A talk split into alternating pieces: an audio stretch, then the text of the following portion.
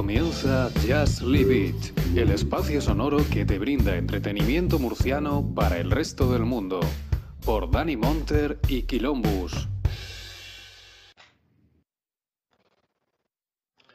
Buenas noches y bueno, buenas tardes a, la gente de Argentina, porque segunda semana consecutiva que hacemos un directo con, la ciudad, bueno, con los bonaerenses, ¿no?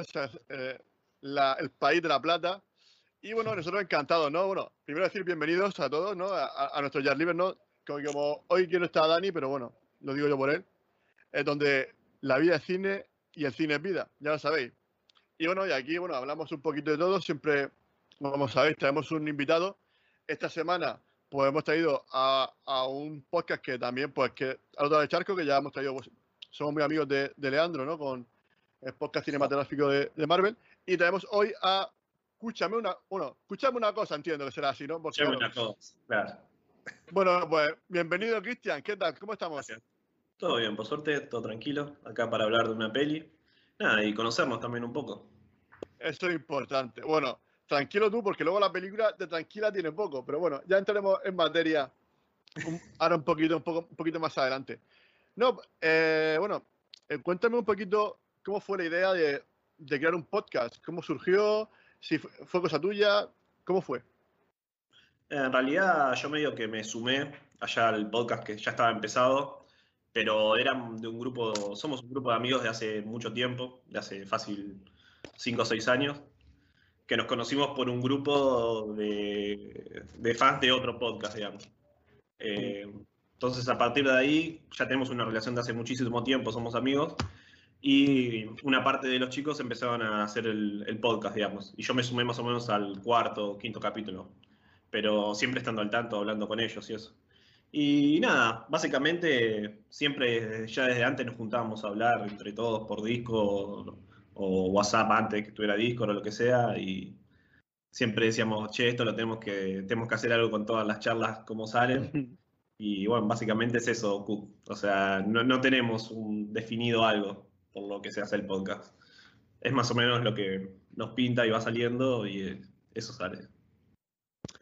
Ya, suele ser lo habitual, ¿no? Que al final la pasión por el cine suele ser que siempre eh, a una persona, ¿no? siempre se crean esos, buenos círculos en los que uno se lo pasa en grande, pues hablando, oye, pues esta película me encanta, o esta película es un desastre, porque mira, mira el actor este, que lo odio con todas mis ganas, ¿no? Pero bueno, eh, la verdad que, eh, ¿qué tiempo tenéis? ¿El podcast qué tiempo tiene? ¿Cómo? ¿Qué, ¿Cuánto tiempo lleváis haciendo, haciendo el podcast? Y, mm, creo que no sé si llegamos al año, me parece que es menos de un año todavía. Llevamos 23, ah, 23 capítulos de podcast, pero tampoco es que lo sacamos, no tenemos una fecha exacta cuando lo sacamos. Es más o menos cuando nos sale más o menos grabar y lo sacamos. Así que digamos que estar cerca del año. Digamos que sois hijos de la pandemia, ¿no? De alguna manera. Y más o menos, sí. Igual siempre todos somos más hogareños, no somos tan de andar haciendo cosas por afuera, así que ya estábamos de por sí acostumbrados a juntarnos a hablar, digamos. Capaz mucha gente hoy en día sí se sumó al podcast por, ese motivo, pero nosotros éramos algo que ya no gustaba de antes. Claro. Oye, y, pero, ¿y qué día grabáis? ¿Hacéis un, bueno, entiendo que es, semanal, ¿no? El, vuestro programa. Mm, no, en realidad es, eh, originalmente, idealmente sería quincenal. Y decimos, bueno, este viernes, ponele, grabamos. El tema es que capaz el viernes nos, conectamos y falta alguno, o no tenemos ganas y nos ponemos a ver una peli o a jugar a algo y no grabamos. Así que depende de cómo salga. Pero cuando se alinea todo y grabamos, sí, lo ideal sería cada 15 días más o menos. Aproximadamente. ¿Pero qué? ¿Los viernes? ¿Has dicho, dicho los viernes? Sí, sí, depende. A veces decimos los viernes y terminamos grabando los domingos, antes grabábamos los lunes. No, no tenemos nnada preestablecido. Ya. Bueno, nosotros también de no nada, que lo, hacemos con las ganas que tengamos. Si vamos a hacer algo sin ganas, no, nos interesa. No funciona. Ya, sí, bueno. Hoy, por ejemplo, pues Dani estaba hoy, no estaba con ánimo y al final, pues, oye, pues, no pasa nada. Yo al final yo intentaré hacer lo mejor posible. La gente ya me conoce y que yo no soy el mejor comunicador del mundo, pero bueno, me, me gusta hablar de cine, me gusta conocer gente sobre todo gente distinta y bueno, la gente de Argentina, pues tenéis otra, otra visión que puede ser distinta a, a los españoles, ¿no? Entiendo. Y, Y ustedes bueno, allá están más profesionalizados en todo esto. Acá todavía es como más juntarse entre amigos a hacer boludeces, digamos. Pero ya, bueno, bueno, sí, no- nosotros somos, nosotros también somos unos sinvergüenza. Te quiero decir que Dani y yo somos, yo, eh, mi trabajo no, tiene- no tiene, no tiene nada que ver con esto. Lo que pasa es que sí que me, me gusta mucho esto y sí que intento, pues, traer buenos invitados al programa. La gente, pues, suele Claro. decir que sí. No sé por qué, pero bueno, tengo suerte en eso, de que la gente viene al programa. Entonces, con eso eh, facilita mucho, porque cuando hay gente interesante, pues el programa, pues por poco que pregunte, ya se hace solo el programa. No, no hay que ser un crack. no, no, obvio. No, por eso, es, depende mucho de las ganas. Y está bueno también lo que hacen ustedes de invitar gente porque va generando lazos que a la larga es lo importante. Porque dentro de todo, después, más o menos, la- es la misma gente la que escucha todo. Así que. yo qué sé. Oye, Igual ustedes están hablan- más enfocados al, al cine, por ejemplo. En, en nuestro Sí. caso, no tenemos ningún enfoque de nada. Eh, hablamos más o menos de lo que nos va saliendo. Es, ra- Puede es ser random, cine, ¿no? que Random. Sí. Bueno, eh, hablando de escuchar, porque claro, hablas de, de escuchar, de, que- de que nos escuchamos entre nosotros. eh, ¿eres, eres muy consumidor tú de, de podcast? Sí, sí, sí, bastante. De hace muchísimo tiempo. Ya desde, desde cuando recién se empezaban a salir podcasts acá en español, ya, ya me interesaba bastante. Venía ya de, ser alguien que escuchaba mucha radio de por sí. eh, y bueno, en, en su momento como que era, salía la comparación de eso. Y, y sí, sí, empecé, escucho hace bastante. No, no sabría decirte cuántos años, pero desde más o menos los primeros años del podcast, al menos acá en Argentina, seguramente. Bueno, aquí en España no sé si llevará 15 años el podcasting, creo, no sé, más o menos, puede ser que sean 15 años. Eh, bueno, sí, pero bueno, ¿y, qué, y cuáles son los, los, los programas que más escuchas? ¿Que ¿Hay algún español que escuches en particular? ¿Hay algún programa español que escuches? Español, en su momento escuchaba La órbita de Endor. Ah, pero, muy bueno.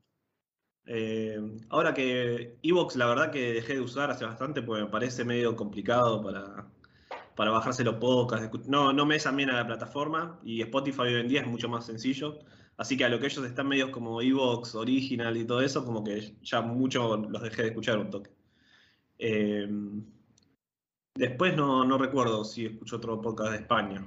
No, no me acuerdo. Eh, pero de Argentina sí, escucho muchísimo. ¿Alguno, ¿Alguno que recomiende?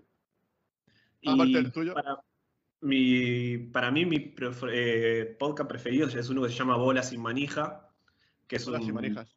un programa de, que habla de deportes alternativos, de cierta manera, pero crecieron a- a muchas, en muchas cuestiones. Por ejemplo, es un podcast que sacaron cinco o seis libros, crearon un equipo de fútbol, una selección que compitió en un mundial. Bueno, oye, pues. selección de Esperanto, crearon un deporte que es el ping-pongo, que es el ping-pong con obstáculos. Eh, y así tienen discos, eh, han presentado tipo mini obras de teatro, o sea, hicieron de todo, digamos. sí, y justo ahora este lunes cumplen 500 programas. Eh, y tienen más de 10 años, así que ese es mi podcast favorito. Y tuve la Bueno. suerte de conocerlos y son gente muy, muy copada, ¿no? ¿Así los conociste? Sí, sí, porque bueno, el torneo este de ping-pong con obstáculos, por ejemplo, que te decía, se hizo torneo mundial acá en Argentina. Ujú. Y bueno, fui a participar y ahí los pude conocer, así que bueno. ¿Y qué tal? ¿Qué, qué tal el ping-pong? ¿Bien? ¿Bien? Y mirá, quedé afuera en cuartos de final. Yo Oye, creo que gané tres partidos. Me fui, me fui contento, así que no, no me puedo quejar. No, Pero es difícil, ¿eh? Aparte te tiran sal gruesa en la, en la cancha, te ponen autitos, todo así. Claro, es complicado. Jolín, qué bueno, qué bueno, qué Son bueno. obstáculos. Qué guay, qué guay. No, no, sí, no. Lo buscaré. Dice que, que caíste en cuartos, en cuartos como España, que España solía, Ah. hasta que no ganó la primera Eurocopa, solíamos caer en, en cuartos siempre. Bueno, pero ya está, ya se sacaron la mufa del campeonato. Ya, pero mundial. ya hasta entre 50 años, porque pff, desastre, desastre. Claro. Bueno.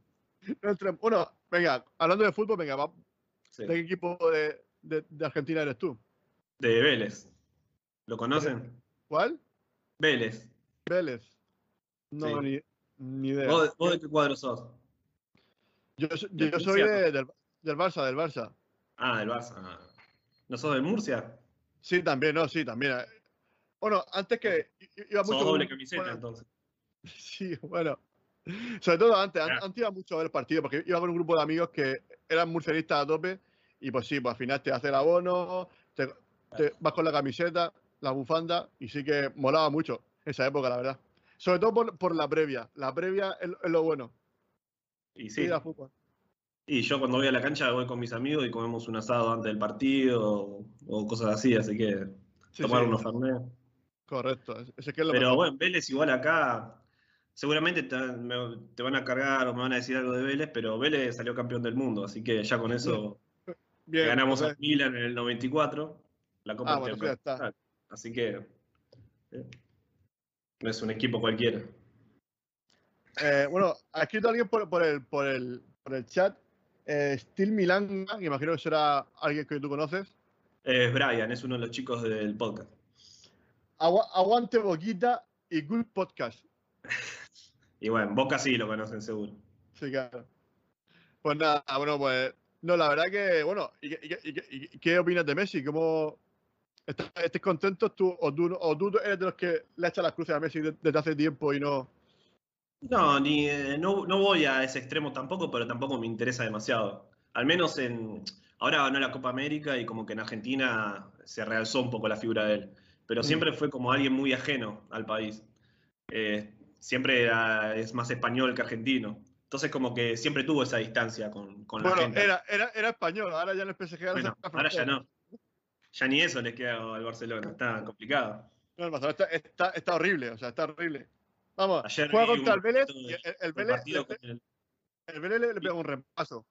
Sí, ayer vi un ratito del partido con el Cádiz, se colgaron del travesaño en los últimos 10 minutos, casi se lo van. Un desastre. Entonces, di- bueno, digamos que bueno, al final tu equipo, al final, lo- los cuatro, que soy cinco, ¿no? ¿Me dijiste que soy cinco o cuántos soy?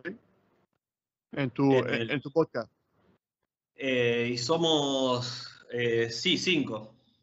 Somos cinco. Eh, Brian, Ger, eh, César, yo y Carly. Esos son más o menos.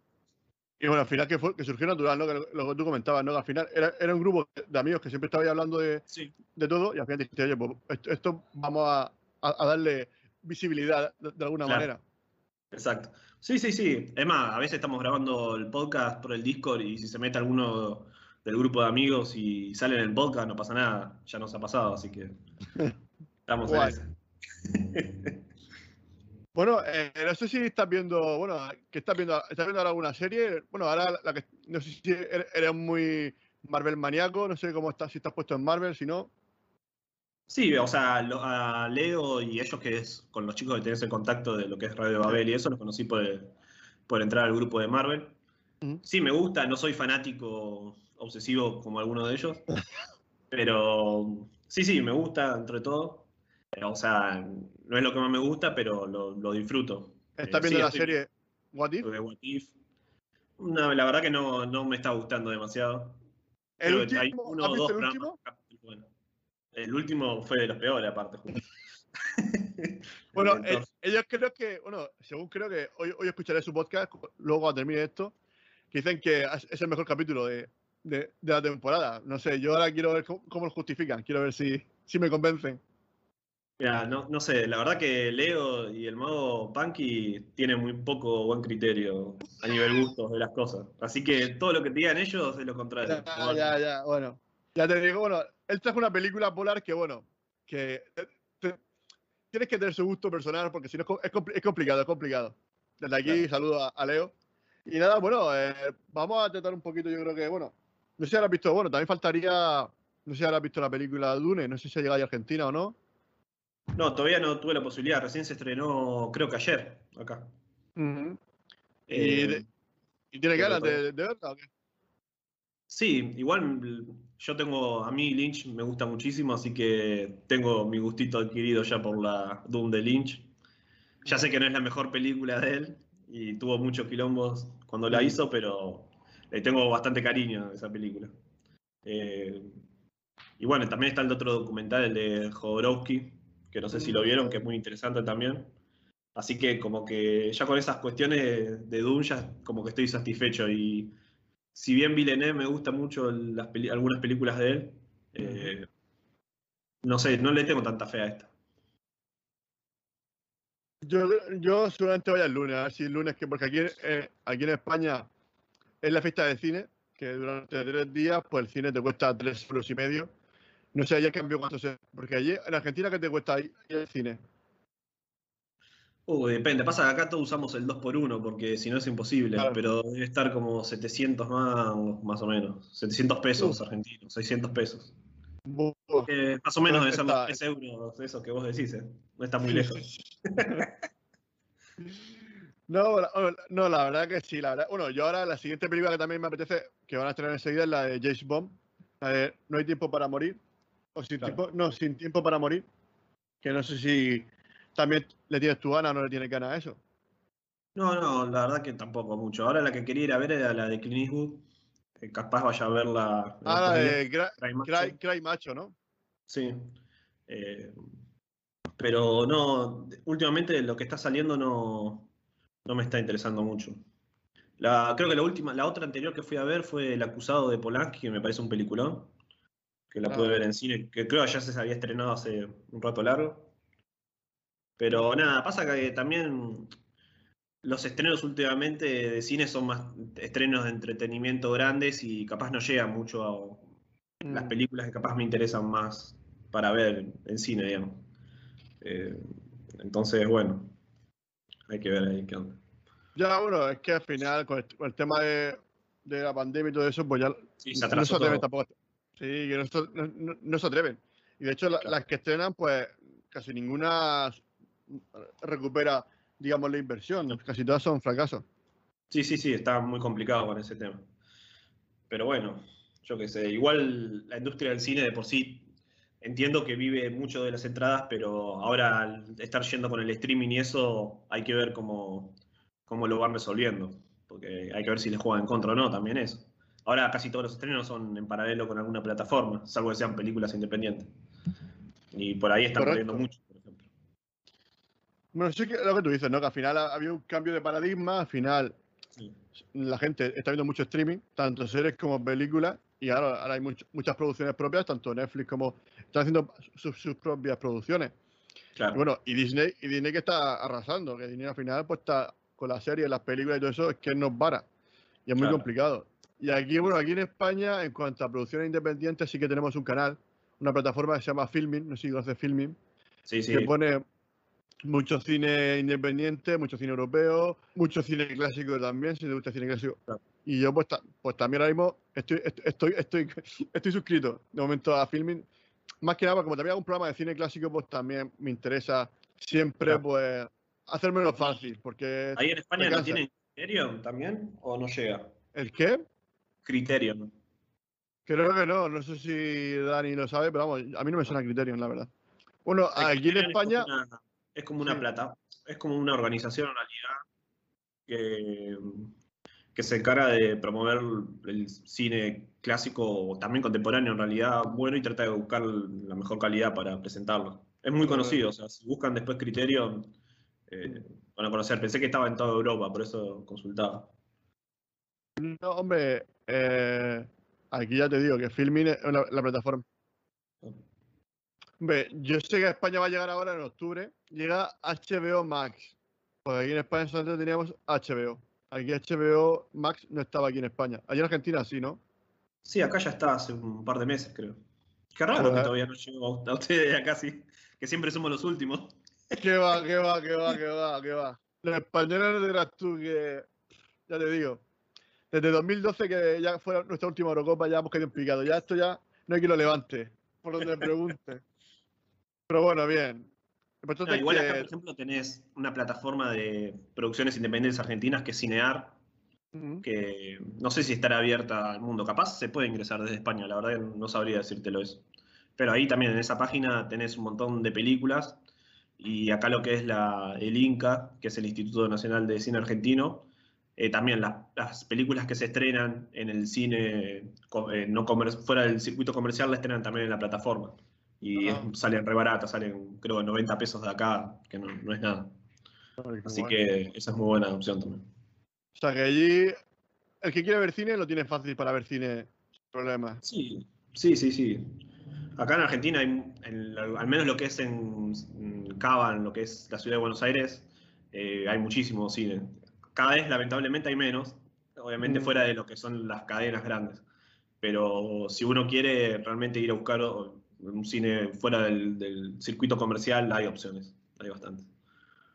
Hombre, nosotros somos, nosotros somos de Murcia, que somos una, una ciudad pequeña, que somos la séptima ciudad más, grande de España, pero seremos medio millón de habitantes, o sea que somos una ciudad pues normalita, muy normalita, pero bueno, y cines tenemos, pues eso, tenemos cine, o sea, grandes, grandes franquicias de, cine, pero no tenemos ninguna, ya, ya cines así que sean únicos, no, eso ya se ha perdido, la verdad.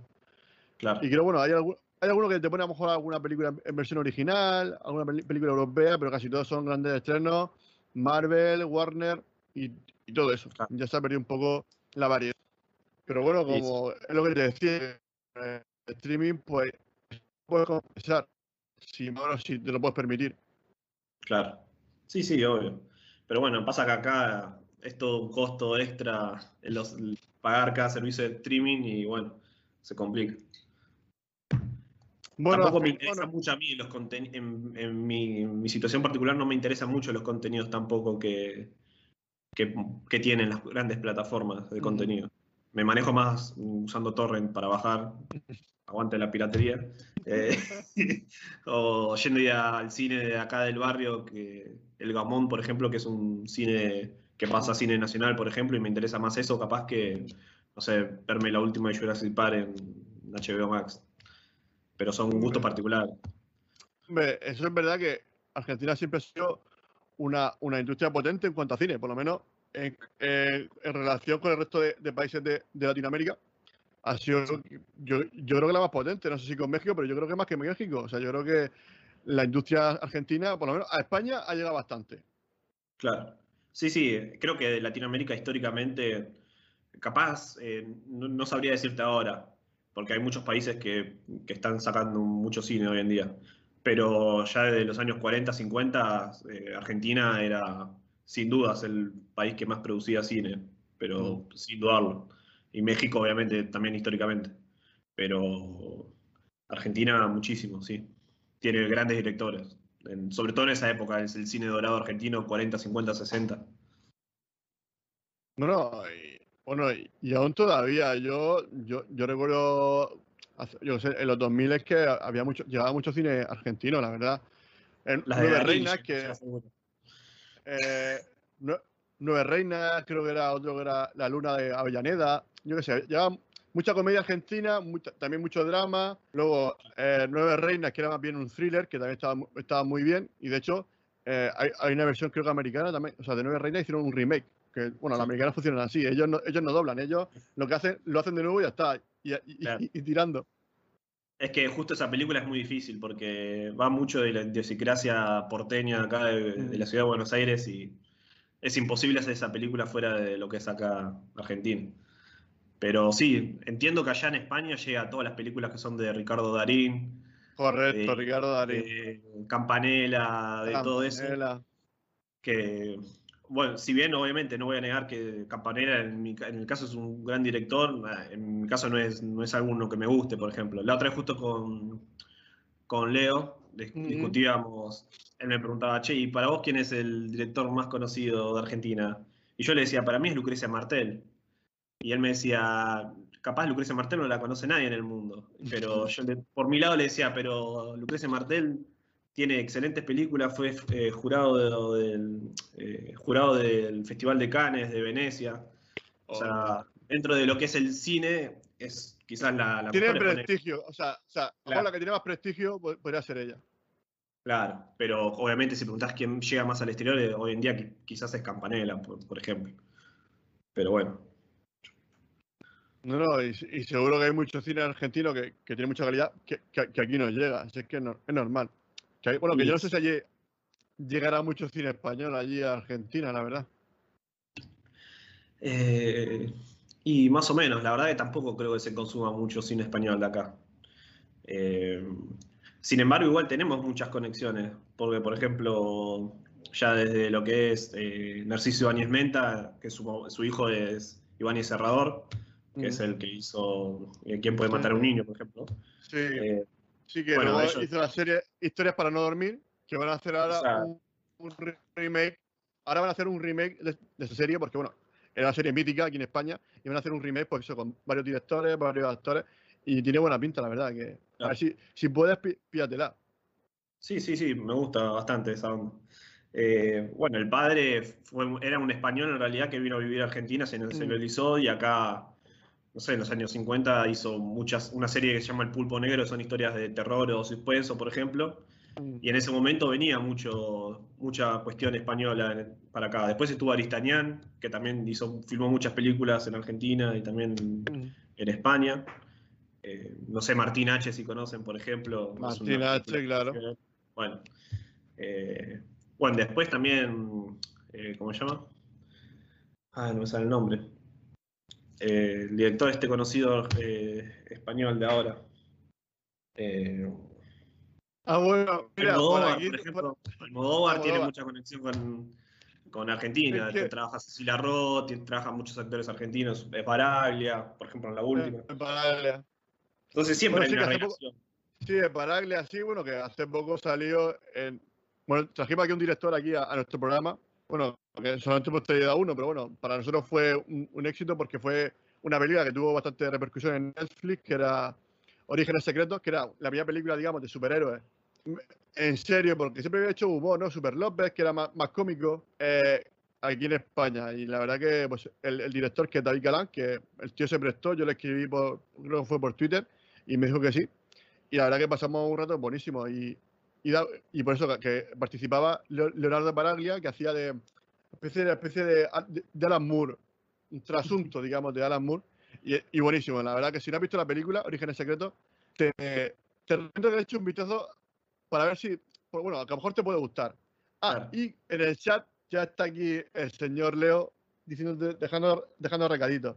Dice que nosotros en Murcia tenemos a PJ Clearer, que es un grande, un grande del podcasting español, que tiene la serie, serie Reality Podcast, y que bueno, que ahora estoy detrás de él, después ya llevo ya casi un año intentando que venga al programa, pero siempre es imposible. Antes me tomo con él una cerveza o un vermouth que, que, que te la pero bueno. famoso. Que no se la cree. bueno, la fama. La fama, Fama. no se la cree. Y luego te dice a ti, te dice a ti que se dice, y gané la discusión, por supuesto, dice que ganó la discusión en cuanto al director, que ganó la, la discusión. Y bueno, no importa, está bien. Pero bueno, pasa que seguía muchas veces por lo popular es bueno y para mí no es así, pero bueno. ¿Qué se le va a hacer? Bueno, con- conmigo no fue mainstream. Ya, ya te dijo, ya, ya te digo que te dijo Polar, que es una película medio Claro. de serie B de, de Netflix. O sea, que ya te digo, aunque sale Matt Mikkelsen, que está de moda ahora con, con otra ronda y tal, pero por lo demás, el resto de actores, nada, cero, ¿eh?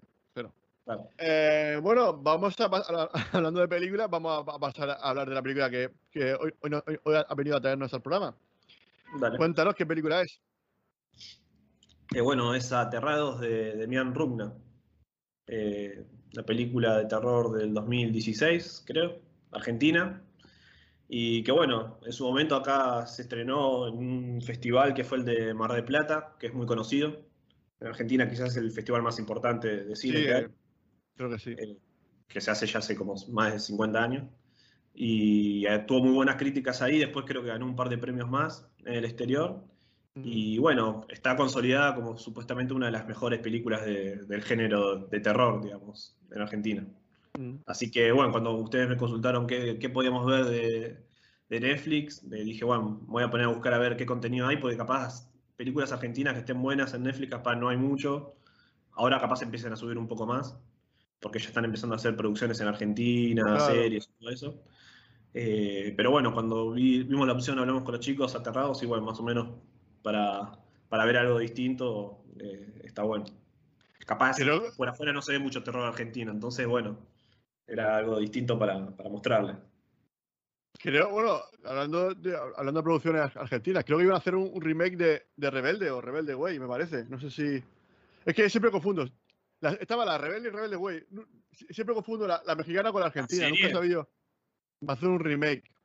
No, acá estaba, estaba hace como 15 años la serie de chicos de Rebelde Way, pero no sé si hablas de eso. que- creo que van a hacer un remake, creo que en Netflix me parece. O sea que. Ojito, Ah. ojito lo que se viene. Ojito lo que se viene. No, hombre, la, la verdad es que sí que es verdad que eso, eso sí lo he leído, ¿no? Que esta película es, es una rareza porque en Argentina, lo que comentaba, ¿no? Que ah, lo que hablábamos antes del cine que, que ha llegado a España, cine de terror, es que no, yo no he visto cine de terror argentino me- me- hasta hoy, que ha sido cuando me- hoy me he puesto la película. ¿Qué Claro. pasa? Que el cine de terror tiene poca, re- mm, poco fandom ahí en Argentina, la gente tira por otro tipo de, de cine. No, eh, en realidad la- el cine de terror acá le va bastante bien. Normalmente fuera del, dentro del circuito de las películas mainstream, cuando va la gente al cine, casi siempre va a ver o la, la película de la semana más popular, digamos, y, y después siempre como hay un público muy fiel a ver el cine de terror. Eh, el tema es que siempre va a ser un cine que va por afuera, digamos, de, lo popular, por así decirlo, de la, de la que la gente mayormente consume y más afuera. En el caso de España, ustedes, por ejemplo, tienen Sitges, que es excelente, por ejemplo, tener un festival así. Acá tenemos el Rojo Sangre, por Mm, ejemplo, hay un festival de cine de terror y fantástico. Qué guay. Y, y nada, pero cine de terror hay hace, es más, Argentina debe ser del primer país de Latinoamérica que tuvo cine de terror, estoy segurísimo. Eh, Como con lo que te decía de Narciso Ibáñez Menta con El Pulpo Negro, y ya él ya hacía películas en ese momento de terror. Eh, después hay una película del año 50 más o menos que se llama El Vampiro Negro, que es una remake de M, de Fritz Lang. Hombre, qué bueno. Bueno, eh, después en los 80, 70 hubo dictadura acá, eh, Mm. como ustedes también habrán tenido su- sus quilombos allá. Sí, Y bueno, obviamente cayó un poco, pero sin embargo siempre hubo también directores. eh, Emilio Vieira, Christensen, no sé, directores que en su momento sacaban Claro. películas acá importantes. Y ahora últimamente empezó a surgir una nueva camada bastante buena de directores. Entre estos está Rugna. eh, después hay otra que era mi primera opción para decirles para ver, capaz que era Muere Monstruo Muere, que es una película de Alejandro Fadel, un director mendocino de acá Argentina, que es muy buena esa película, pero bueno, sí. eh, no está en Netflix, que también es de terror. Eh, no sé, bueno, Muschetti, por ejemplo, que dirigió It, es argentino. Si bien acá mucho no llegó a ser. eh, Hombre, It, It me gustó mucho, la verdad que It, la verdad que es una película, por lo menos la 1. La 2 no la he visto porque ya me dijeron que bajaba un poco el nivel, pero la 1 me sorprendió, me, me gustó bastante la película. De claro. hecho, es más el, te- el terror que de, de la, de la vida de, lo- de los críos, su, vida habitual, que, que el monstruo en sí. La verdad que es una película que, que toca muchos palos y que tiene varias capas, que eso es interesante, ¿no? Que arriesgaron bastante con la película esa. Bueno, por el chat aquí, eh, eh, Steel, eh, Steel Milanga, que dice que, que se vaya, que, que, que hay que seguir trabajando, o sea, muy bien, gracias Sí. por pasarte por aquí. Y, y nada, dice que, bueno, está aquí Leandro diciendo que la mejor película de terror argentino, o sea que confirma lo que tú dices, que ha sido la mejor película de, de terror. Y luego dice, bueno, hablando de lo que comentaba yo, dice que Netflix compró los derechos a- de Rebelde Way a Chris Eh. Moreno, que entiendo que sería el... O sea, que Leandro está puesto, Leandro está puesto. Él, él, él siempre estoy por ficharlo cuando venga a España. Si, si, si nadie le ofrece un contrato bueno, yo lo, yo, yo lo ficho aquí. No, Cris Morena, acá es como. ¿Cómo te puedo decir? Es una mina que genera contenido para el público infantil o adolescente. Y hubo una serie muy conocida acá, fue Chiquititas, que eran todo una, un grupo de chicas que vivían en un orfanato, de chicas sin padres, obviamente. eh, chicas y chicos, ¿no? Y a partir de ahí como que la pegó mucho y en su momento, casi todos los años, había una serie nueva de ella, de gente adolescente o de niños. Y bueno, Rebelde Way es una de ellas, tengo entendido.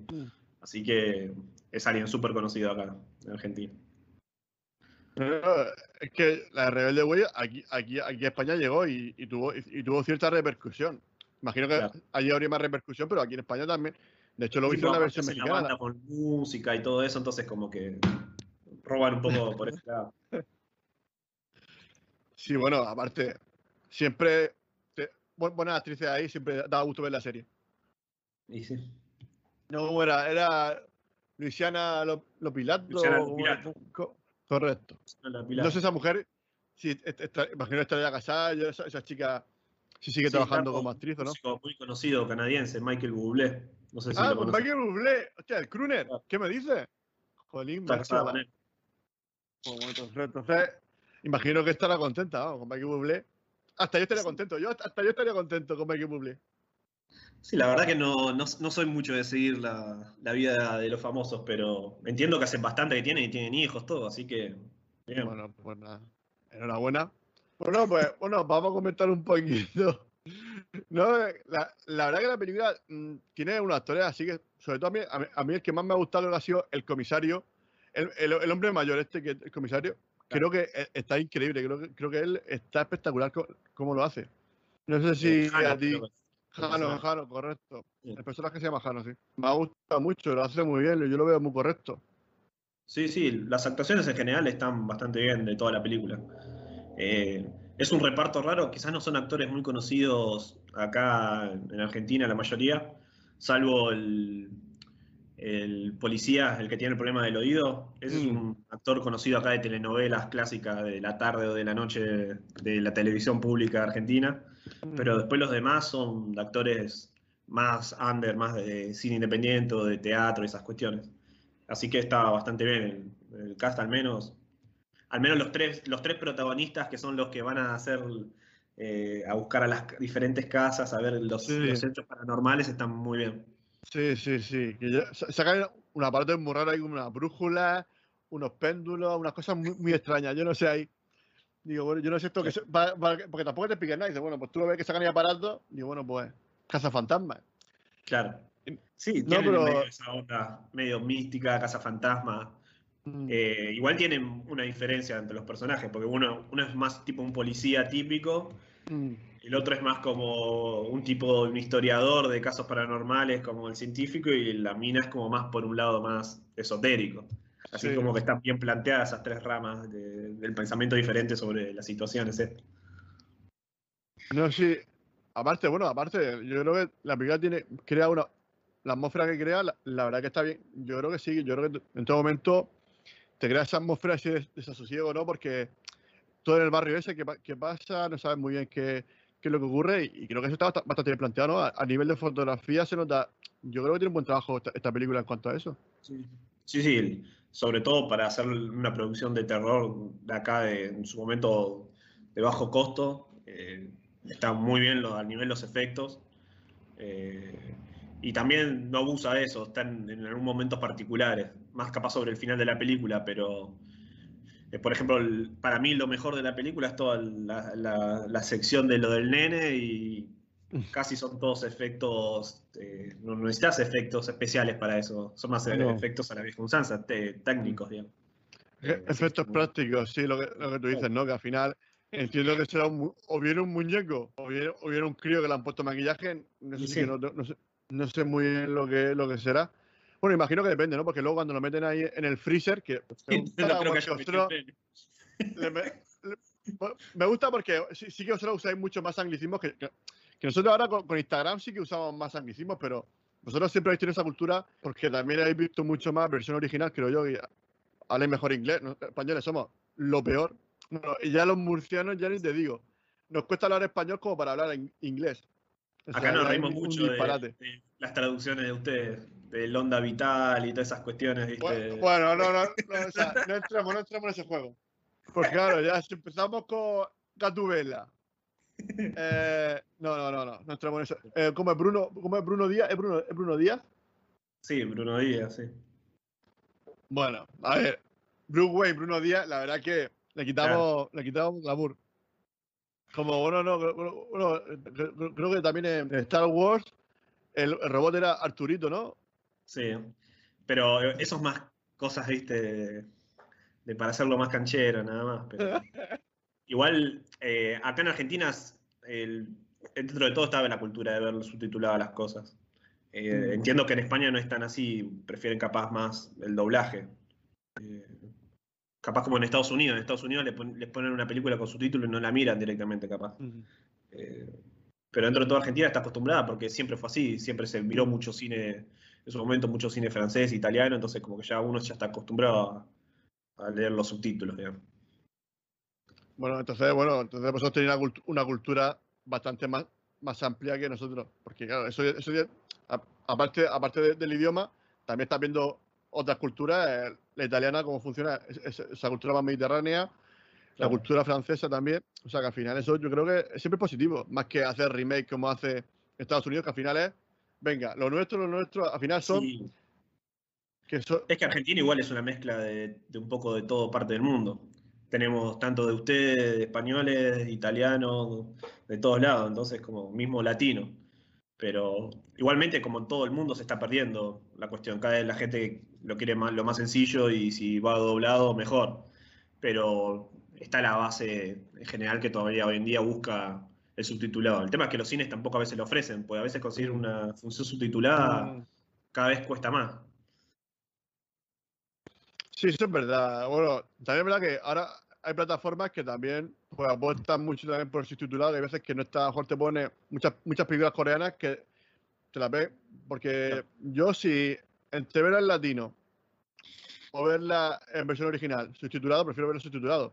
Porque ya, si me lo ponen en latino, ya me sacan mucho. Si ya en castellano, ya, ya no tiene mucho sentido, pero ya en latino sí que me sacan. Porque a mí con el acento sí que me gusta mucho ver las películas, a no ser que sea película argentina, pues ya pues, está- estás viendo una película argentina, tiene su acento argentino, tiene su lógica. Pero claro, ver una película coreana con acento latino. Igual no es, no tan difícil. difícil el argentino si no estás acostumbrado a escucharnos.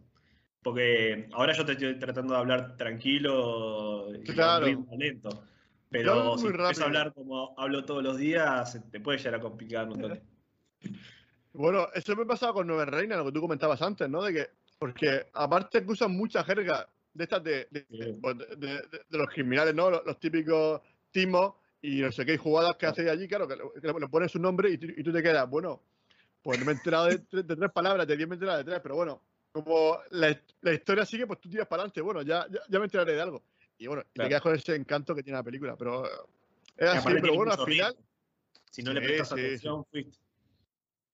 Una película muy buena y que yo recomiendo mucho, la verdad. La americana creo que no es, no, no- no es tan buena, la verdad. No. Mm, lo que tú, bueno, comentábamos que de esto, que la película, que es de bajo presupuesto, ¿no? Aunque lo, lo disimula muy bien, lo disimula- porque a nivel de localizaciones creo que son dos o tres casas y poquito más, o sea, Claro. tres casitas y, y se apaña, con eso se apaña muy bien. Un, un par luego al final, la escena final creo que era una prisión o no sé qué, y tiene un poquito más. Un exterior que hay por ahí, un exterior ahí, cuando se va el otro con el coche, que al final vuelve, no Claro. tiene mucho más. Y la película se te hace entretenida. Sí, sí, está muy bien administrado el tema gasto que generan las locaciones y todo eso. Como decís, tiene, tendrá como mucho cinco locaciones diferentes y listo. El reparto de actores es el, es el mínimo indispensable. Así que por todos esos lados eh, le habrá cerrado, supongo, al director para hacerlo. Entiendo también que había ganado un premio de un, de un festival y con esa plata eh, ayudó, viste, para Ah. producirlo. Porque Oye. a, a veces tenemos el subsidio del Inca, que es el que te comentaba antes, que es eh, el Instituto Nacional de Cine Argentino, pero con un subsidio que te dan para hacer una película de acá, no te alcanza para efectos especiales. Así que tuvo la suerte de ya haber planteado un corto antes y él ya había hecho un par de películas y, y ahí pudo hacer lo que pudo hacer. Oye, por cierto, está el chat revolucionado. Yo creo que son todos tus amigos, porque aquí está, está el chat que está echando chispas aquí. Está aquí Gertrizas, que Jerez, yo de los chicos de Cook también. y dice, yo miraba a Fantocci, Fantocci, no sé lo... eh, Ahora, ahora, ahora, no- ahora nos comenta. Me crié con las películas de Alex de la Iglesia, Ole, y, y Torrente. Entiendo que, que será jovencito, pues Torrente tiene ya unos años. Y Claro. recomiéndales Ocupa Radio, Ocupa Radio, no sé... Ocupas es una serie argentina que capaz está en Netflix, España, la verdad que no sé. Pero es muy similar capaz a lo que viste con Nueve Reinas. Es muy callejera de acá, de historia de amigos que tratan de zafar el día a día y bueno, es muy interesante también. Y luego te dice por aquí, bueno, aparte de lo de Fantosi, de Fantosi, ¿qué es Fantosi? La otra vez justo estábamos grabando el podcast que salió hace dos, tres días y Ger nos comentaba que él a veces en, acá, acá hay un canal que se llama Europa Europa que pasa mucho película europea. Eh, y él miraba de chico, se acordaba unas películas son de Fantocci, que es un italiano, que son películas de comedia simplonas, pero siempre le pasaba algo al italiano. Entonces, por ejemplo, había un- habíamos buscado los títulos de las películas, había uno que se llamaba Fantozzi 2000 La clonazione. Y empezamos a caer de risa de ¿cómo, cómo será esa película. La estoy buscando hace dos o tres días para torrentearla y poder verla, pero no la consigo por ningún lado. Así que si alguien tiene un link para ver Fantozzi 2000 La clonazione, es un golazo. Que, Pero que, que hay deje el varias, enlace, sí. que, que- que le deje, deje el enlace en el chat. Bueno, luego también Maxi, Maximum también te escribe y dice que cabeza de mate, cabeza de mate, no sé si, si, si, si es bueno o malo. Ah, lo pues tomando mate. Y bueno, sí, lo, lo que te he dicho. eh, Fantochi 2000, luego, bueno, pues eso, que la verdad que está la gente aquí encantada de, de esta charla contigo. La verdad que, bueno, al final, los argentinos, soy muy defensores de lo vuestro y vaya a tope, soy muy patriota. Yo lo entiendo, yo lo entiendo que ojalá, ojalá, ojalá venga más gente de Argentina a este programa, que nosotros estamos encantados, la verdad, porque hay muy buen rollo. Yo siempre con Argentina. Me, me quedo muy bien, la verdad que tengo un amigo mío, que se llama como yo, se llama Luis, que también se dedica al tema de producción musical y todo eso. Y es un crack. Yo la verdad que él vive en Murcia y cuando me junto con él, me dice petiso, petiso. Y yo con él me, ya me, me meo, me meo, porque lleva muchísimos años, muchísimos años en España y él es fiel a su acento argentino. O sea, lo, vamos, lo cuida con locura. Y eso, oye, pues, es, es- es digno de admiración. Que yo a lo mejor me voy tres semanas a Barcelona y ya, y, y ya, ya tengo el acento de, de allí, ya, ya, pierdo el acento murciano. y nosotros nos vendemos bueno. lo mejor posible y somos exagerados a mano poder, así que estamos ahí. Pero como te decía antes, tenemos la raíz de ustedes. Acá en Argentina está lleno de españoles y la mayoría de nuestros abuelos son o italianos o españoles, así que la relación siempre está. Para nosotros ustedes son todos gallegos. Como Ya, ya, ya. Sí, sí. Pero bueno, es porque la gente que venía en esa época eran todos de Galicia o gente que se escapaba de la guerra o lo que sea, y bueno, quedó eso. Pero siempre. No, eh, Hombre, yo, hombre, siempre que. Claro, a mí lo gallego, como no, no que hay, cariño, ¿no? Digamos que un término cariñoso. pues, A, mí, a, mí, a mí me gusta que, oye, si me dice gallego, pues yo encantado de que me diga gallego. De hecho, te- tengo una amiga aquí en Murcia que, que gallega y que como se apellida como yo, pues ya me dice primo. Entonces, pues yo tengo todavía. Tengo yo ya tengo. Yo soy medio gallego ya, en cierto modo. Eh, ah, bueno, bueno, mira, aquí también te comenta eh, Sayonara 9999. Dice, mira cómo está esa remera de Good Papá. Aquí, Ah, aquí está la gente encendida. Sí, sí, bueno, Ah. yo tengo la, la mía, la de Just Leave It, aquí la de la marinera, que está Claro. un aperitivo típico de que una rosquilla, ¿no? Con ensaladilla rusa y luego una Sí. anchoa. Y esto, bien. bueno, tienes que probarlo, tienes que probarlo. Hace unos 3, 4 días fui a comer acá. En Argentina está el Museo del Jamón, Oh, que allá en, en España es supuestamente conocido. Me contaba la otra vez un Sí. chico, eh, Antonio, no sé si lo conocés, que sabe mucho de Star Wars, que es también amigo de Leo. Eh, pero bueno, pues me comentaba que allá en España era muy conocido también la casa del jamón. Así el que- Museo del Jamón, sí. Bueno, Jamón. Yo sobre todo en Madrid creo que hay varios. Entonces, pues siempre que voy a Madrid intento ir por allí porque aparte es barato. Aparte te, te tomas, te hinchas jamón y te cuesta 4 o 5 euros y, y está, está espectacular, la verdad. Que sitio que... Es- una yo paella valenciana, una natilla. Bueno, una bueno, bueno. Galicia. Bueno, no, no empiezo para la comida que yo ya... Que he cenado hace un par de horas y enseguida me entra hambre otra vez. No, pero, pero a mí, por ejemplo, la, la empanada esas que tenéis en Argentina, esas criollas, buah, eso está buenísimo. Eso me encanta. Me encanta. Aquí tenemos, ya te digo que Murcia no es muy, no es muy grande, pero tenemos algún, algún sitio así que tiene así comida argentina. Y, Y a ver, siempre, acá se fue mucha gente en los 2000 para allá.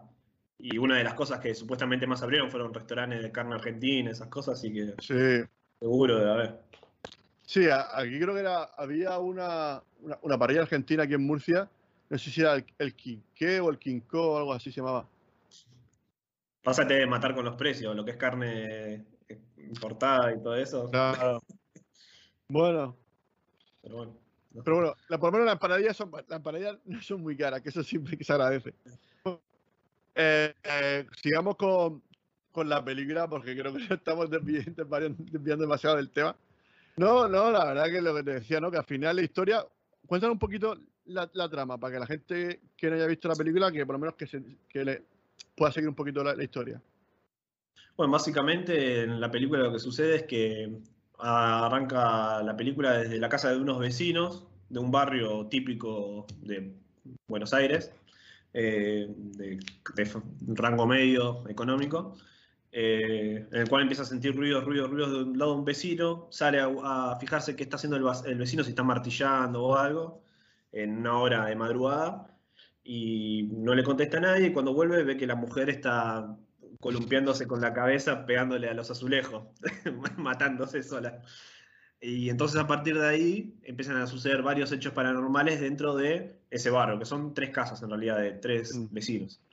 Eh, debido a esto, empiezan a hacer un análisis psicotécnico a, a este muchacho que encontró a su mujer muerta y llaman a unos investigadores, eh, los cuales son los tres que habíamos mencionado antes, para ir a cada una de las casas en una noche y tratar de filmar o revisar estos hechos paranormales y ver cómo se puede resolver el, el asunto. Digamos. Eso es en, situación general, por así Mm. decirlo. Eh, pero bueno, luego dentro de la película hay varias situaciones que van sucediendo. Eh, en una de las casas es- está la situación del muchacho que no puede dormir Mm. eh, y se le mueve la cama sola y empieza a ver cosas en, en espejo. Sí. Eh, está la casa del primer caso que como que siente que de la cañería le están hablando sí. eh, y ahí aparece muerto. Y después está el caso de él, de un nene que murió atropellado de- de- por un colectivo Mm. y a los dos, tres días apareció sentado en, en- en la mesa de su casa para tomar la merienda, ahí con unas vainillas y una leche. Eh, Sí, no, hombre, no, pero que el chico muere porque el otro lo echa de su casa, ¿no? Porque, se- se- porque está pasando cosas raras y, el crío se acerca a ver qué pasa y el otro dice, no, no, vete, vete. Y, y justamente, pues la, la mala suerte es que el crío se va, asustado, y se, y se para en medio de la carretera y, y, se- y lo jugando el autobús. pelota con- un amiguito en la calle y bueno, hay, hay una, una clave de la película que es el agua. O sea, todo lo que es la parte paranormal de esto está destinada a partir del agua. Se supone, Mm. según lo que indican en la película, eh, la mujer o- y, el, y el hombre, los, los dos personajes más viejos, lo que llegan a la resolución es que son seres, mi- mm, microorganismos de otra dimensión paralela o algo similar, que a través del agua se propagaron. Por ejemplo, en esa escena, si te das cuenta, antes de que lo, de que lo atropellen al chico, él se cruza a la casa de enfrente a tomar agua. Mm. Entonces, de ahí al tomar agua es porque luego él se, que se como que se mueve como un muerto vivo. Mm, En la primera escena de la película, cuando la chica está viendo la, la tubería, es por el agua y justo había ido a ducharse. Y mm. así está todo relacionado a través de, de lo que es el agua, digamos, los, los, los hechos paranormales, según la investigación de los personajes de la película. ¿no? Hombre, entiendo que, bueno, que, que el, el director usa, usa a, a- estos, a estos expertos para, para explicarte un poco la película al espectador que el que Exacto. Pues claro, porque si no es imposible, porque al final tú ves cosas ahí que no tienen ningún sentido, ninguna lógica, y al final necesitas que alguien te, te guíe un poquito, porque si no, al final Claro. tú, bueno. Porque luego al final tampoco tiene un final que digas tú, al final, pues termina así, no. con un. Como diciendo, bueno, esto continúa, ¿no? Porque, en plan, no sé si habrá segunda parte o esto. ¿Cuál es el planteamiento? Por lo que tengo entendido, sí, va a haber una segunda parte. Eh, no sé cómo el tema de pandemia que habrá pasado, porque por lo que entiendo ahora en Sitges, eh, el director Rugna estrenó algo nuevo. eh, no me acuerdo el nombre de, de cómo se llama lo que había estrenado, pero entiendo que hay una continuación que se va a llamar el libro de Jano, que Jano es el investigador viejo, Sí. que él en, una, en una conversación le muestra a la otra investigadora que tiene un libro donde fue eh, tomando casos paranormales de diferentes lugares y países. Así que supuestamente la segunda parte estará orientado para ese lado, supongo. Eh, Sí. y, otra, y otra cuestión es que ahora Del Toro va a hacer la remake de Aterrados. eh, ¿Ah, sí? internacionalmente. Así que hay que ver si agregan algo nuevo ahí o, o qué hacen, digamos. Bueno, este Jano que luego que cuenta una historia que no, no sé qué. dice- Bueno, pues supuestamente fue como forense, ¿no? Algo así. Sí, exacto. Por lo que cuenta era un forense de casos, que cuenta un caso de una persona que le habían pegado, no sé, como 10 tiros en la cabeza. Y, O- y yo creo que eran die- 16 tiros, en la, ca- 16 tiros. Dice, yo estaba ahí, metiéndole mano al cerebro, quitándole los casquillos, y de pronto Claro. me coge la mano, no sé qué. Dice, y, dice, y abre los ojos. Entonces, claro, este, este estaba un poco ya un poco más para allá que para acá. Claro, y tira como que tiene como más de 30 años de carrera forense, así que puede inventar las historias que quiera a partir de, de eso, Mm. supongo. Pero bueno, hay que ver, hay que ver qué sucede. La verdad que con todo esto de la pandemia y todo eso, habrá pa- paró todo a nivel general y hay que ver qué, decide hacer. O si la hace él o la hace otra persona. La verdad que mm, eso no lo sabría. Hombre, no, hombre, esta película yo creo que lo que tú dices que, que sí, que sí. se- da pie a una segunda parte, porque al final como eh, todos los personajes están como medio muertos, pero tampoco saben muy bien qué ha pasado. Supuestamente el que eh, muere, el, el, policía este que, que, le pega fuego al final, se supone claro. que muere. Y sí, al final queman las tres casas y sin embargo, bueno, la última escena es el, el, personaje, el primer vecino que aparece en la película que estaba internado en el, en el mm. psiquiátrico, eh, remarcando que había alguien que lo estaba mirando, que era Estejano, supuestamente. Eh, así que hay que ver que, que, No, miento, no era Jano, era el eh, investigador. el, el, el, que, el, que, lleva el aparato para oír. Exacto. Y, y, tiran una silla contra la, contra la pantalla, que termina ahí. Así que sí, en realidad, por más que hayan quemado esa situación, eh, no lo van a solucionar, porque más si es algo del agua, de las cañerías, que trabajo de la casa, quemar las casas no va a ser la solución de, de hacer desaparecer eso que sea mágico, digamos, de, de otra dimensión o, o, como venga.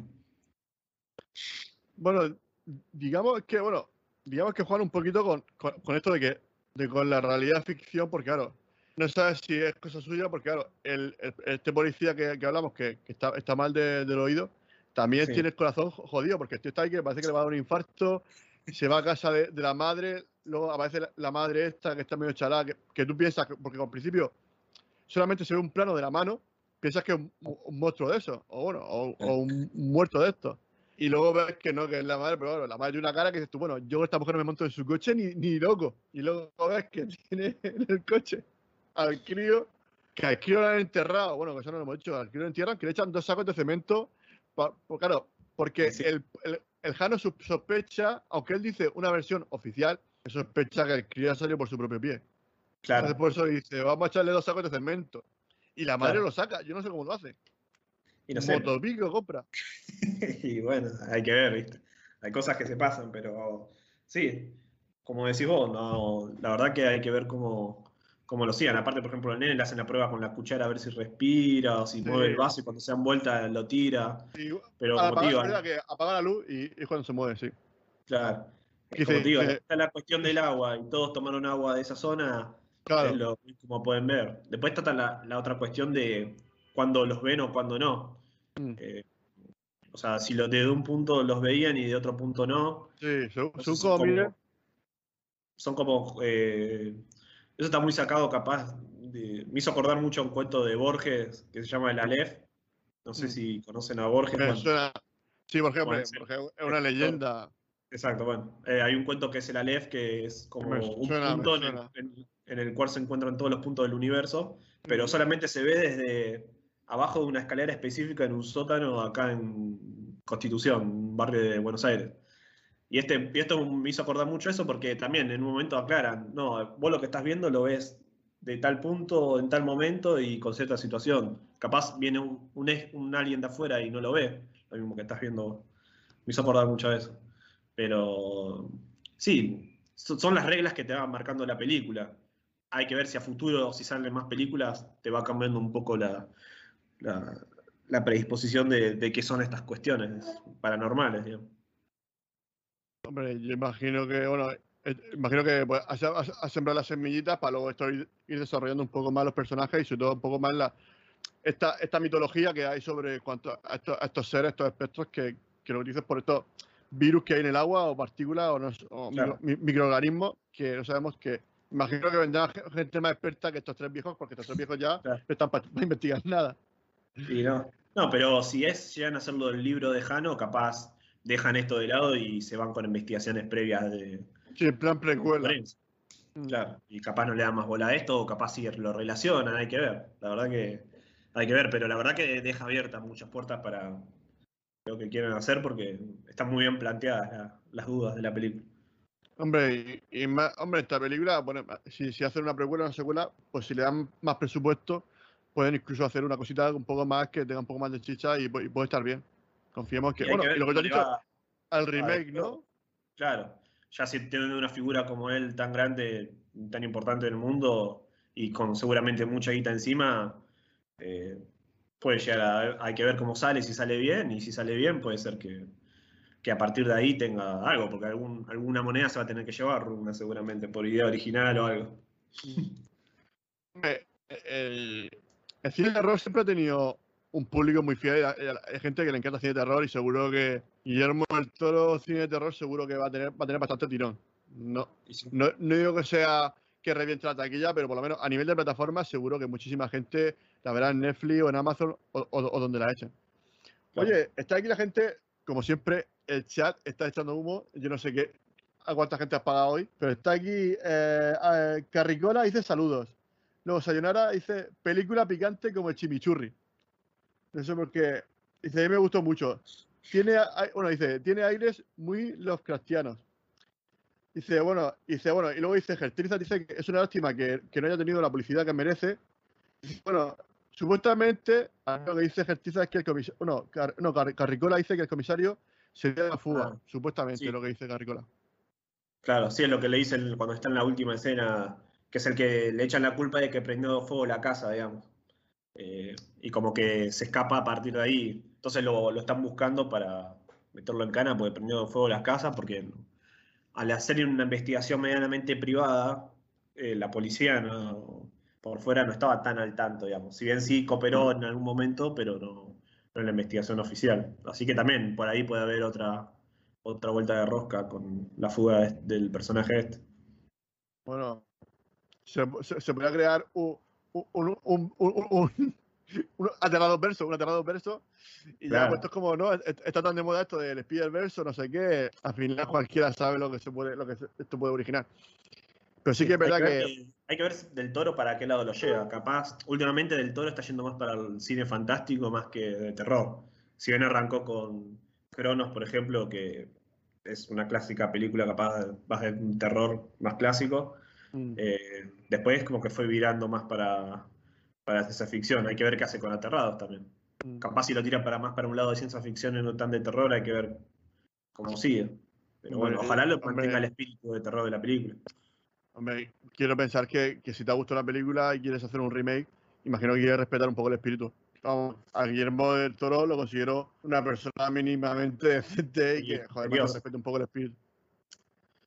Que no es tan, aparte, que, no- si, que si fuese americano, pero bueno, Guillermo del Toro, pues aunque, aunque, aunque esté ya afincado allí que tenga, y que le den pasta allí, pero imagino que él intentará luchar porque sea lo más fiel, aunque sea desde su, aunque sea su visión, pero sí fiel un poco, por lo menos, a la idea original. Luego que él met- meta sazone un poco pues con su bueno, con su estilo, que es su sello personal, que, que- que- que lo conocemos y, por- y por eso triunfa tanto. Pero entiendo que sí, que, que, será de terror, que yo me imagino. No sé. Aparte, él que no. también tiene una conexión con la idiosincrasia argentina, o sea, sabe cómo es, cómo es el argentino. Bueno, uno de sus actores predilectos es Federico Lupi eh, en sus primeras películas, así que Adriano Lupi, correcto. quiere mucha Famoso. relación. Claro. Oye, por aquí comenta Carricola, dice, dice, dice lo mismo la, la- la relaciona con la forma del agua. Claro. Y Espero que no. podría ser, ¿eh? Espero que, espero que no. Bueno, No, hombre, yo, yo, yo confío que, bueno, que lo que, que bueno que, que, que, que el cine argentino, pues esto triunfa, sobre todo pues que, que si ve que Guillermo del Toro a- apuesta por esto, que digan, oye, que también somos capaces de hacer buen cine de terror, que aparte de hacer buenos dramas, buenas comedias, claro. pues hay, otro- hay otros géneros que, que no hay que tener miedo. Es que es lo que te decía, que hasta hace poco, el año pasado, pues, hice una película española de superhéroes. Que eso hace 10 años o 5 años era impensable, pero bueno, al final hay gente valiente que dice, oye, es que yo leo cómics de superhéroes, tengo en mi casa 500 figuras de no sé qué, me- y esto me encanta. Oye, pues yo voy a hacerla. Entonces el tío hizo, hizo, hizo un libro, el libro se vendió bien y luego a partir compró los derechos, entonces con los derechos pues al final pudo hacer la película. O sea que al final pues, tiene suerte y Netflix, bueno, y que, y que Netflix apo- apostó para producir esta película, que supuestamente pues también va a hacer una secuela. Al final, pues, quizás si Netflix si, si algo funciona, siempre va a intentar pues que haga secuelas para que, para que la máquina siga generando dinero. Y sí, sí, sí, obvio. Pasa que también hay que ver, capaz con justamente el cine de superhéroes con España o con Argentina, al ser un país que es muy apegado a, a las raíces, no, no es algo muy eh, normal el cine de, fan- de superhéroes. No, de fantástico no, porque sí, España y Argentina tienen muchísimo. Sobre todo Argentina, más que terror, es históricamente siempre tuvo más cine de ciencia ficción, en el Mm. cual hay muy bueno. Eh, pero el cine de superhéroes es medio ajeno a todo ese, a todo eso. Entonces, sí, hay que ver la, la valentía que tengan de hacerlo. Acá, por ejemplo, eh, hace poco se adaptó un libro que fue muy popular que se llamaba Kryptonita y se hizo una serie que es como los personajes de DC, Mm, como si fuera la Mujer Maravilla, mm, el Batman y todo eso, pero como si fueran de acá del conurbano argentino o bonaerense, digamos. Qué Entonces, bueno. Por ejemplo, la Mujer Maravilla es una es un travesti, por ejemplo, de acá. Eh, Eso me suena, ¿no? Me suena, no sé, no sé- no sé si me lo contó Leandro, me, me suena, me suena eso lo que me me- Pero, Pero- Joder, pues tiene buena pinta, ¿no? O sea, que al final habéis hecho la traslación, ¿no? De, digamos que a, a a ciertos arquetipos argentinos de que hay ahora, ¿no? Oye, pues puede estar bien, puede ser, puede ser gracioso. Yo vi, la, vi esa Super López que como vos comentabas antes, pero Sí. es una típica eh, eh, película jornada a los yankees, a, a lo Sí. americano. Es cero española, eh, Mm. en ese sentido. Entonces, por eso, tío, hay que ver cómo lo, cómo lo relacionás de ese lado, qué quieres buscar, digamos. Eh, capaz iría yo más por un lado como eh, lo que hizo Shyamalan, por ejemplo, Mm. que son superhéroes, pero sí capaz de hacerlo. Y capaz puedes buscarle una vuelta de rosca Sí, bueno. de esa manera. Pero No sé- todo tiene pero que ser tirar rayos por. Claro. Pues, o sea que es un- para, un- para mí es un genio, el tío con El Protegido hizo un peliculón Claro. y, y, y para eso no, no te sale todos los días. O sea, hacer algo así no te sale todos los días y, No, y- y tienes que ser. Pero bueno, eh, Super López, lo- no sé si, bueno, Super López es que está basado en un cómic, en un cómic Claro. español que de los 80, 70, 80, 90.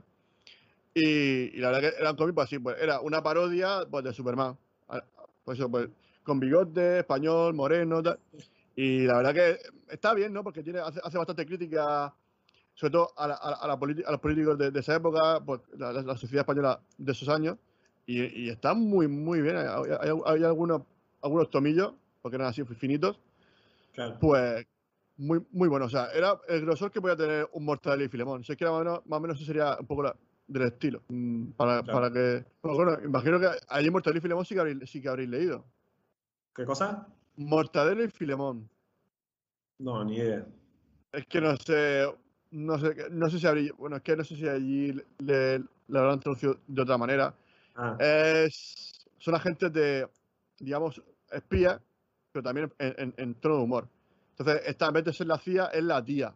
Y entonces, pues está el superintendente, el profesor Bacterio, que es un científico loco que siempre, todo el invento que hace, sale al revés. Oye, eh, a Mortadelo, que supuestamente el protagonista, le, le vendió un crecepelo y lo dejó calvo.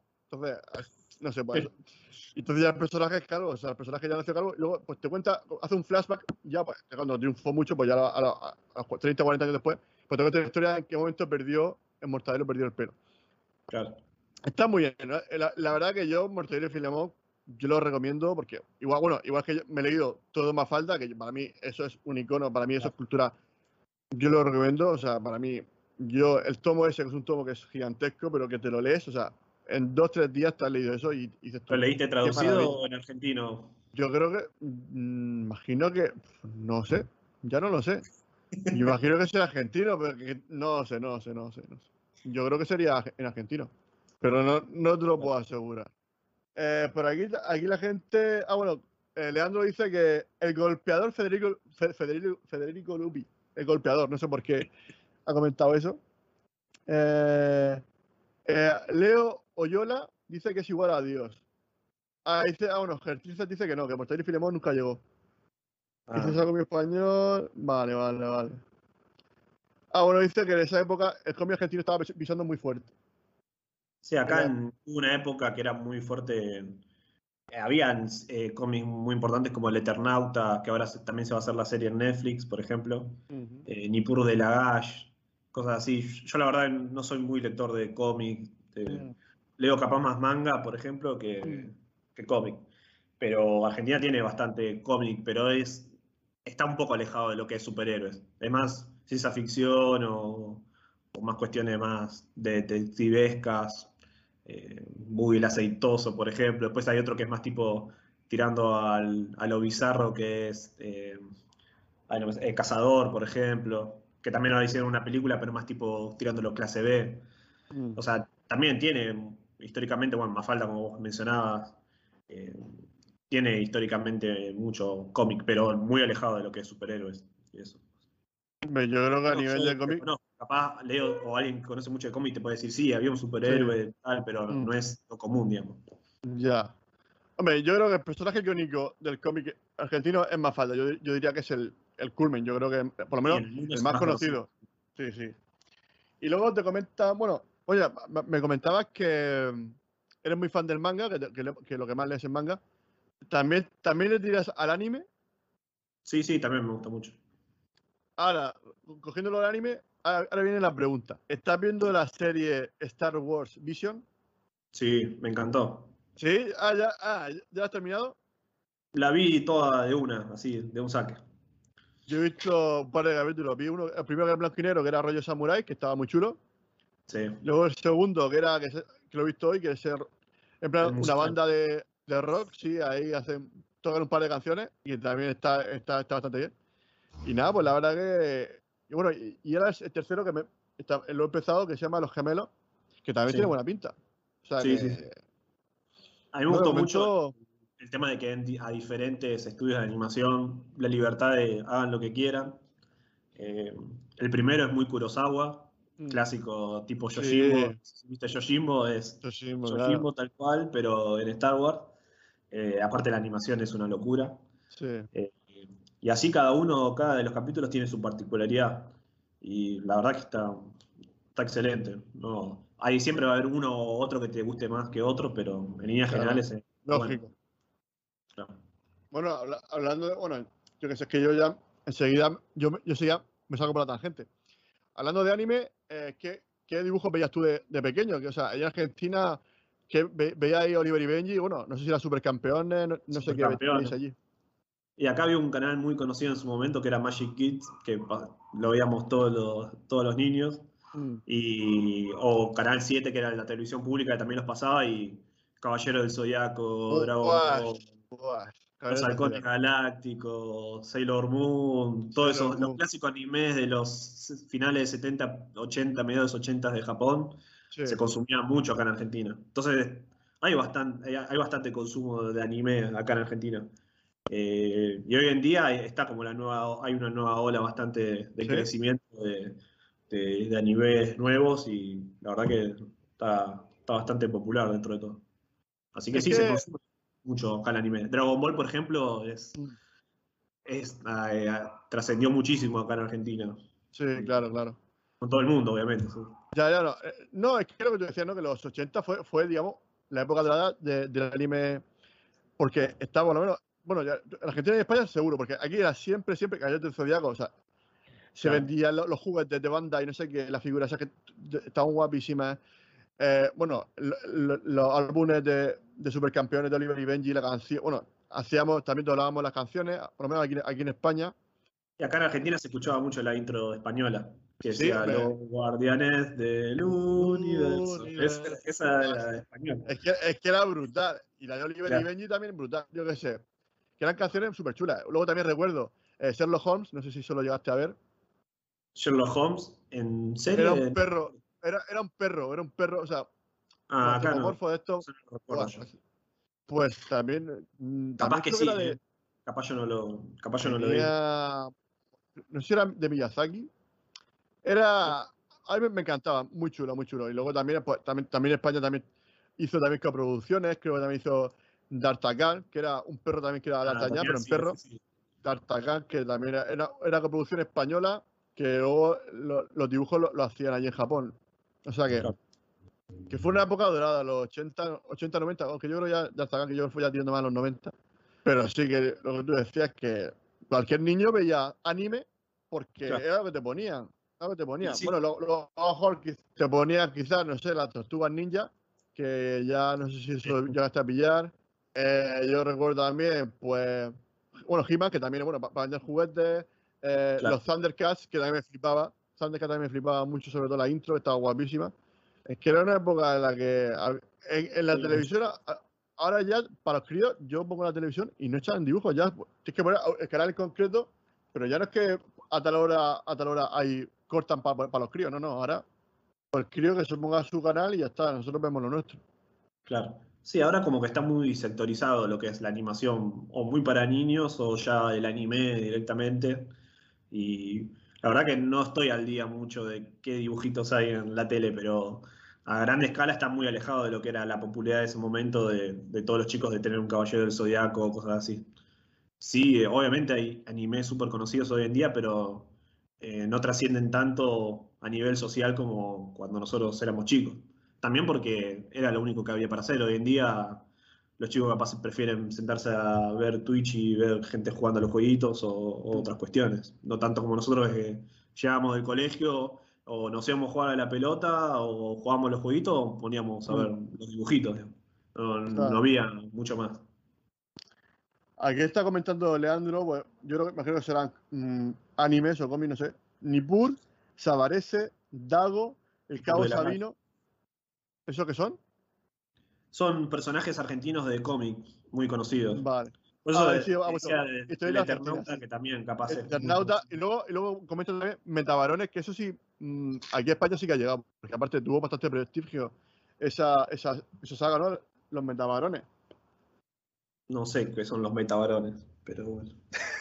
Bueno, aquí llega Cazador, Cazador también lo comenta. Eh, Claro. Sí, esa salió una película hace poco, pero es como lo que te decía, que es más bizarro, más clase B. mm. Luego, ah, luego comenta Paroruzu, fue influencia de Asterix, Paroruzu. Patoruzú es como un indígena típico argentino Mm. que también combatía con sus boleadoras y su poncho y su caballo, que también hay una película de animación no hace muchos años de esa. Así. Patoruzú, por ejemplo, el personaje es hincha de Vélez, para otra Ah, referencia. bueno. Ojo. Aquí, los galones, los galones, los galones están bien puestos. No, pues, no, pues eso que. No, pero que dice que fue influencia de, de Asterix. Yo no sé. Eh, influencia de Asterix, no. Asterix habrá influenciado a Pastrucito. Asterix es viejísimo. Eh, Al revés debe ser, pero bueno. Qué bueno. Bueno, Bueno, Asterix pues. se veía también acá. No sé. Hombre, Asterix, sí. Bueno, Tintín, yo no sé, bueno, no sé si Tintín también lo allí. Sí, bueno, la, la lectura, eso, francesa, sí, bueno, y belga, ¿no? Porque Tintín creo que es belga. Es verdad, sí. Imagino que eso, ha llegado por, a todo el mundo, ¿no? Entiendo que son cosas que son prácticamente universales, como más falta, ¿no? Son cosas que vas a cualquier sitio de- del planeta y, y lo tienes. Eso, oye, pues eso dice mucho, ¿no? De hasta qué punto ha trascendido la cultura de, de un país. Sí, obvio, sí, sí, es cultura ya internacional. No, y, y no, y me gustaba mucho, ¿no? Porque era, no, porque decía nada, pero decía muchas cosas, ¿no? Para, y, y sobre todo, pues si era un niño y lees eso, aprendes mucho, ¿no? Eh, Hasta qué punto, ¿no? Pues que di- disfrazado de, de una historieta así simpática, tenía un mensaje detrás que era muy potente. Yo entiendo que eso en Argentina, ojo, que eso tuvo que ser bastante complicado porque la gente di- diría, oye, porque tiene razón Sí. este, este- Acá Mafalda sí, su- siempre tuvo mucho en su época después de dictadura o lo que sea, eran mensajes muy fuertes para una sociedad que recién estaba saliendo de todo eso. Así que por ese lado también pegó mucho. Acá en Argentina el arte de por sí siempre fue como bastante contestatario y a pesar del- de, los peores momentos del país, como que siempre trataba de, de salir por ahí, o en los cómics o la música. En el cine ya era más difícil, había una censura muy grande, pero siempre es- se estaba para eh, tratar de, de solucionarlo, digamos, eso. Siempre dicen eso, que, ¿no? que en momentos de crisis es cuando el arte realmente eclosiona. Pues directores como Buñuel, como Berlanga, Berlanga, pues Claro. eso sí que estaba, pues tenía que saltar las- O sea, metía mensajes, pero claro, de tal forma que la, la- la- la censura, pues, no se percataba, pero luego el mensaje estaba, estaba ahí, detrás de, de ciertas capas, pues estaba ahí el mensaje, ¿no? Criticando, pues eso, ciertos poderes, eh, cómo funcionaba la sociedad, y, y estaba ahí, y pasaba la censura. O sea que para mí, pues eso no, porque es a- agudizar el ingenio para decir, bueno, tú me quieres callar la boca, pero yo aún así voy a soltar mi mensaje sin que tú te enteres. Y para mí eso es de Sí. quitarse el sombrero. Y Buñuel con el ángel determinador en ese Correcto. momento se la jugó muchísimo y Mm. le salió bien, pero bueno, tuvo muchos quilombos también. Hombre, Bu- Buñuel creo que también se, fue- se exilió a París, también estuvo ahí. Claro. Sí, sí, bueno, en Argentina es- hay muchísimas directores que se exiliaron. Eh, para Francia, sobre todo, Hugo Santiago, por ejemplo, es uno de los más conocidos que Mm. firmó, por ejemplo, una de las películas más importantes acá de ciencia ficción argentina que se llama Invasión, la cual está escrita por Borges y Bioy Casares, que es un hecho muy importante. eh, que también no sé si, si con- se conseguirá tanto, creo que en YouTube está, por ejemplo, para verla, si quieren, Invasión. Y también Hugo Santiago es un director argentino, se fue a vivir a Francia y siguió dirigiendo mucho, mucho allá. Y así en cada extracto del arte argentino hubo mucha gente que se fue del país en esa época. Muy complicado. Y no sé, después, por ejemplo, acá en el 2000 hubo una crisis económica muy fuerte, en 2000, 2001. Mm. Y El, eso el puso el mucho- corralito, ¿no? El, fa- el famoso corralito. Claro, el corralito. Bueno, el final de Nueve Reinas, cuando quiere ir a canjear el cheque y no hay fondos, esto eh, es relacionado a esa habla- época. habla de eso, claro. Claro. Y ahí también salió lo que es el nuevo cine argentino, que Mm. fue una camada de varios directores jóvenes que empezaron a sacar muchas películas, eh, que hablaban también de- del tema del sobrevivir el día a día con un mango, lo que sea. Entonces hay varias películas así de, de ese estilo que son muy buenas. Bueno, Ocupas, la serie que hablábamos recién, también es algo orientado a ese estilo. Eh, tenés Pisa Birra y Faso, El Polaquito, hay varias películas que son de ese estilo que también. Entonces, como que siempre cuando pasa algo fuerte, un historioso, siempre, siempre sale alguna película o algo que, que impacta. Hay que ver ahora con todo esto de- del COVID que, que nos espera estos años que vienen también. Para mí, una película muy dura, pero que para mí es un peliculón que va a sacar Argentina, Ciudad de Dios. Imagino que la habrás visto. Claro. Bueno, esa película es súper cruda, pero es un peliculón. O sea, te cuenta perfectamente cómo era la situación en Argentina en esa época y que posiblemente, a- a- aún sea en muchos sitios, tam- también se mantengan ciertas cosas que, que se- sigan siendo así, aun- aunque no Igual se eso, Ciudad de Dios es brasilera, no es argentina. Ya, por eso que no, sí lo sé, sí, sí que te. Eso de, de, la- de las favelas ar- argentinas y todo eso. Ah, sí, sí, sí, acá también, o sea, hay mucho. El tema es que, bueno, lamentablemente a veces se, se lo, siempre como a la villa y todo eso se lo muestra como el lugar de los aguantaderos, de chorros, de ladrones y todo eso, y tampoco Mm. es siempre así. Claro. Eh, hay, vive gente como, como en todos lados. honrada, honrada. Eh, Pero sí, el, bueno, el cine brasilero siempre fue medio difícil de anclar, por un tema de, de idioma, digamos. Mm. Eh, pero sí, también tiene muy buenas cosas. Bueno, eh, llevamos ya casi una hora y veintitantos minutos. Pues creo que podríamos ir ya, pues, mm, terminando ya esta charla. Quiero decir que no continúe en posteriores programas, que posiblemente, pues, oye, pues si tú, si quieres repetir, aquí está tu casa cuando quieras, pues nosotros encantados de, de hablar de cine, de cómics o de lo que tú quieras.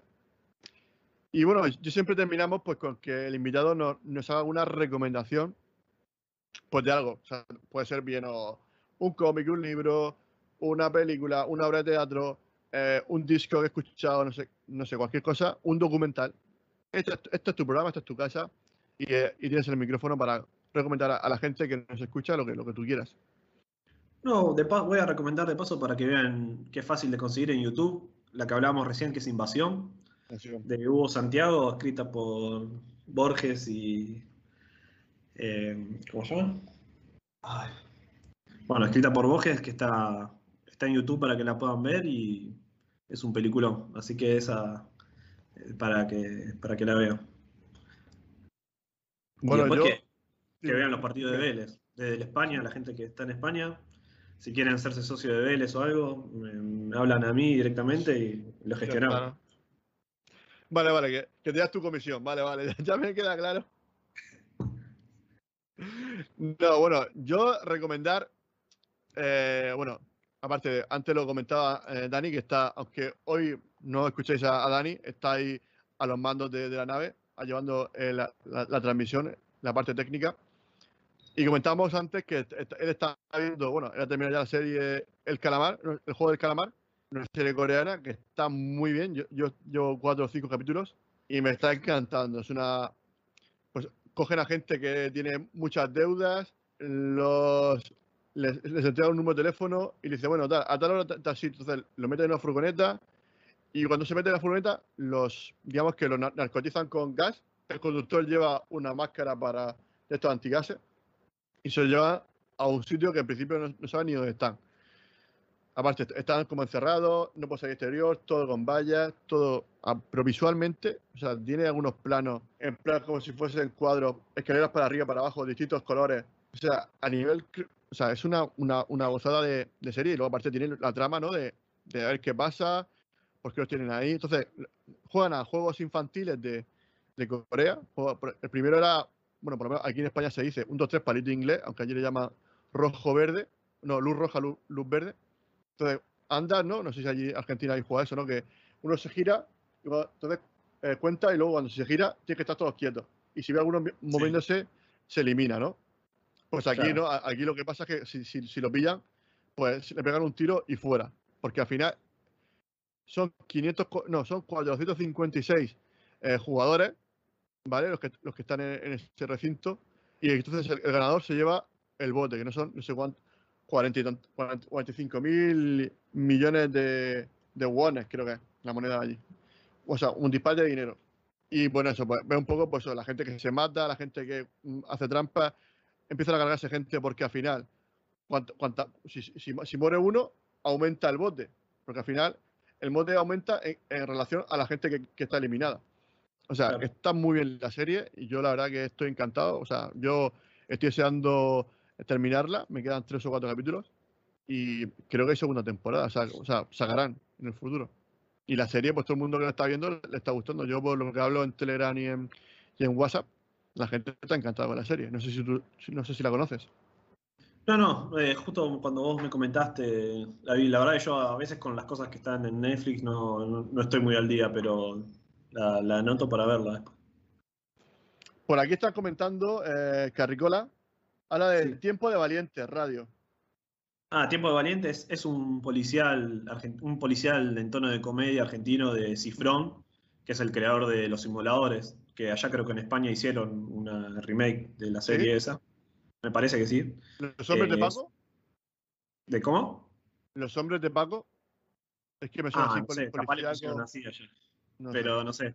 Acá eh, Los Simuladores era una serie de cuatro personas que se encargaban de resolver problemas de la gente. Eh, y bueno, acá es una de las mejores series argentinas que hay. Y bueno, el director es Damián Cifrón, que también hizo Tiempo de Valientes y hizo eh, Relatos Salvajes, que no sé si allá se estrenó, no es muy vieja y también le fue muy bien. Me suena, me suena Relatos Salvajes y me suena. Es una película que son como varias historias juntas. Que también está Baraglia, por ejemplo. Está Darín, de las historias. O sea, es Sí, por aquí, el, director técnico da, da, el visto bueno a esa película. Dice que, es un película. sí, sí, acá eh, Bueno, eh, también quiero decir, eh, también comenta por aquí, larga vida a Cook Podcast, corta, ah. corta, corta vida a, Vélez. corta vida a Vélez. O sea, aquí ya, aquí ya hay un poco ya más de rencilla. Y nada, aquí. Ah, hermanos y detectives. Ah, vale, vale, vale. Creo que es un ah, hermano. Creo que es un, hermano grande y no un, crío pequeño, ¿no? Creo que son así, me parece. Pero creo que no tuvo mucha. Aquí en España creo que no triunfó demasiado. Creo que tuvo una temporada, o no sé si, si llegó a terminar. acá en Argentina le fue bien, pero no siguió más de una temporada tampoco. Pasa que venía muy del éxito de los simuladores muy fuerte y como después como que la gente esperaba ya algo increíble, pero es buena igual. Está bueno. Es medio como. El nene es medio como un detective Conan. No sé. sí, sí, claro. Es medio una onda así. Se nota que, te gusta el anime y el, manga. Bueno, ahora pues, mira, mm, queremos ver si terminamos a las 12, a ver si cumplimos hoy el plazo, que nunca lo cumplimos. Eh, siempre le pedimos, aparte al, invitado, que nos recomiende una canción, porque tenemos una playlist que entonces con, todos los temas que nos ha recomendado cada uno de los, invitados. Pues nada, lo que tú quieras, de lo que sea, moderno, antiguo, español, inglés, coreano, lo que tú quieras vamos a ir con One Armed Scissor de At the Driving. One Armed sí. Scissor de At, the Driving. O buscá At the Driving, la, canción más conocida de esa banda es la que te estoy diciendo. Vale, pues apuntadito queda, me apunto aquí. Y nada, en breve la... paso. Vale, vale, vale. Pues nada, pues ya, ya, había escuchado, ¿no? Que, bueno, para mí es un placer tenerte aquí hoy. Ha sido una charla muy extendida. Pensaba que, a ver, Hoy hemos sido dos, pero creo que ha fluido muy bien la conversación. Mm, hombre, se nota cuando que, falta gente, se, nota que no está Dani, se nota que hoy está, por ejemplo, Miguel Pérez, ni Luis Sánchez, ni Octavio, ni Pedro Martín, que son ahí son los que mi, vamos, son mi, mi escudero. Pero bueno. Te, bancaste bien solo, tranquilo. yo hago lo que puedo. eh, al final intento, sobre todo, pues ya está, hablar, hablar contigo sobre, sobre cine, sobre series, sobre, sobre manga. sobre- al final es que es muy sencillo. Y aparte, y más viendo que la, la gente estaba aquí súper participativa en el chat, que gracias a todos. A Leandro, a, a to- a todo el equipo de, de escucharme una, una cosa. Y bueno, sí, bueno, creo que estaba Maximus, que creo que es Gabriela, me parece, pero bueno, es que yo también. Por tema de No. Max es otro chico del grupo de Marvel, de, de Leo y todo eso. Ah, vale, vale, vale. Es que ya te digo, yo por Nick soy lo peor, soy lo peor. Sí, a lo mejor he hablado con él incluso por Telegram, pero soy un desastre co- completo. Y nada, pues bueno, eh, deciros que tenemos nuestra página web en justleaveit.es, que ahí tenemos todas nuestras redes sociales. Tenemos nuestro grupo de Telegram también, por si queréis uniros a hablar. Bueno, bueno, pues tanto conmigo con- como con Dani, con, hay muchos podcasters, creo que está por ahí Leandro, está por ahí gente de, también de Cinebolada que también se pasan por aquí. O sea, mm, PJ Kinner, que aunque no está pasando por el programa, está en el grupo de Telegram. Hay de todo, o sea que ahí si queréis, pues tranquilamente, pues charlar sobre cine, sobre lo que queráis, esa es vuestra casa. Eh, la semana que viene, voy a decir ya, que mm, viene, viene Tierra Omega, que es un podcast murciano. Volvemos, o sea, volvemos a cruzar el charco ahora sí que a Murcia, nuestra tierra. No hay, mucho, no hay muchos podcasts de, de aquí de Murcia, pero por eso, por eso intento traerlos. Bueno, y sobre todo pues los que la temática que es la que, la que yo manejo, sobre cine, sobre, sobre pues eso, cómics o series, ¿no? Y, y creo que va a ser un buen programa. Y la película que traen ellos, que a mí me encanta, no sé si tú la habrás visto, eh, Cristian, es ¿Cuál la es? de Puñales por la espalda. Mm, eh, ¿De qué? ¿De dónde es? ¿Es española? No, es americana. Es, ¿Qué eh, nombre en inglés inglés? es Knives, Knives Out. Ah, Knives Out, sí, la vi. ¿Qué te Sí, me pareció? gustó. Bueno, pues a mí también me gustó, o sea que yo creo que va a ser un pro- buen programa. Pues nada, yo Es creo muy que. clásica de espías, tipo Sherlock Holmes, alguna Sí, Agatha Christie, sí. toda esa onda. Yo es que siempre he sido muy fan de, de la novela policíaca, eh, Agatha Christie, eh, Poirot, Sherlock Holmes, me lo he leído todo. Y ya te digo, yo los dibujos de pequeño los flipaba, entonces, no sé, pues me gusta que ese tipo de cines hay poco y cuando se hace algo así me, me gusta verlo, la verdad. Claro. Pues yo creo que ya está, no sé si, bueno, agradecerte tu, tu presencia aquí, que, que lo que tú, lo que necesites, que si algún día, cuando quieras, tú- cuando quieras que te mandemos una marinera, nosotros te la envolvemos ahí en papel de regalo y te la mandamos por ahí. No, voy yo pues. para allá, llévenme. Hombre, Mejor, bueno. más fácil. no, no, por supuesto, vente para acá, que aquí in- intentaré llevarte algún buen argentino. Ya, ya tú me dirás, oye, pues no, venga, tal, vamos a cambiar. Eh, y ya está, pues simplemente eso, dar las gracias a todos por escucharnos, que la semana que viene, pues vamos a estar, como siempre, los viernes a las diez y media. Que. Ah, bueno, sí, que. ¿Se me, se me olvida decir algo? Creo que no. Dani, ¿se me olvida decir algo? Ah, sí, hay que hacer, hay que hacer una red. Ah, bueno, que. Bueno, que. ta- Ah, H dobla- Bueno, vamos. Muy bueno, también quiero decir que también tenemos Patreon, por si nos queréis. Que como veis, yo estoy aquí en mi casa con cuatro, cuatro pósteres aquí mal puestos, un micrófono de, de Amazon. O sea, que esto son los medios grabando con el móvil. Que si alguien quiere colaborar con el programa, nosotros encantados. Intentaremos también traer siempre los mejores invitados, como estáis viendo. Siempre.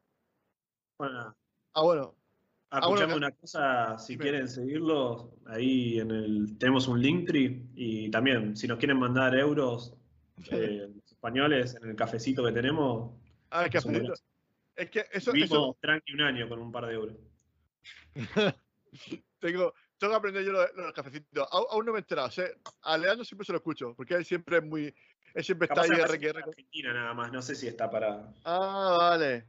Mal- malditos bastardos. Y nada, no, no, la verdad que. Pues eso, vamos a hacer ahora en la. Aparte, vamos a hacer la, una raid, ¿no? Para otro, a otro canal de, de Twitch, que dura todo el doblaje. H, H doblaje, ¿no, Dani?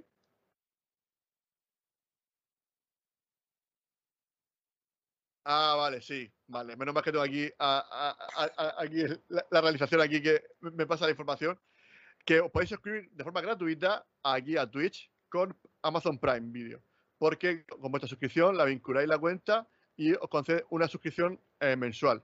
Entonces po- podéis probar un mes y si, y no os gusta, pues os volvéis otra vez con Ibai. Que Ibai siempre lo tenéis ahí. O sea que, y aparte está forrado. Nosotros aquí, como veis, no tenemos el setup que tiene Ibai. Y nada, pues despedirme, daros las gracias a todos y deciros que, como siempre decimos aquí en el programa, donde en Just Live, donde la vida es cine y el cine es vida. Adiós. Cada viernes tómate una marinera con Just Live It, el único programa 100% murciano.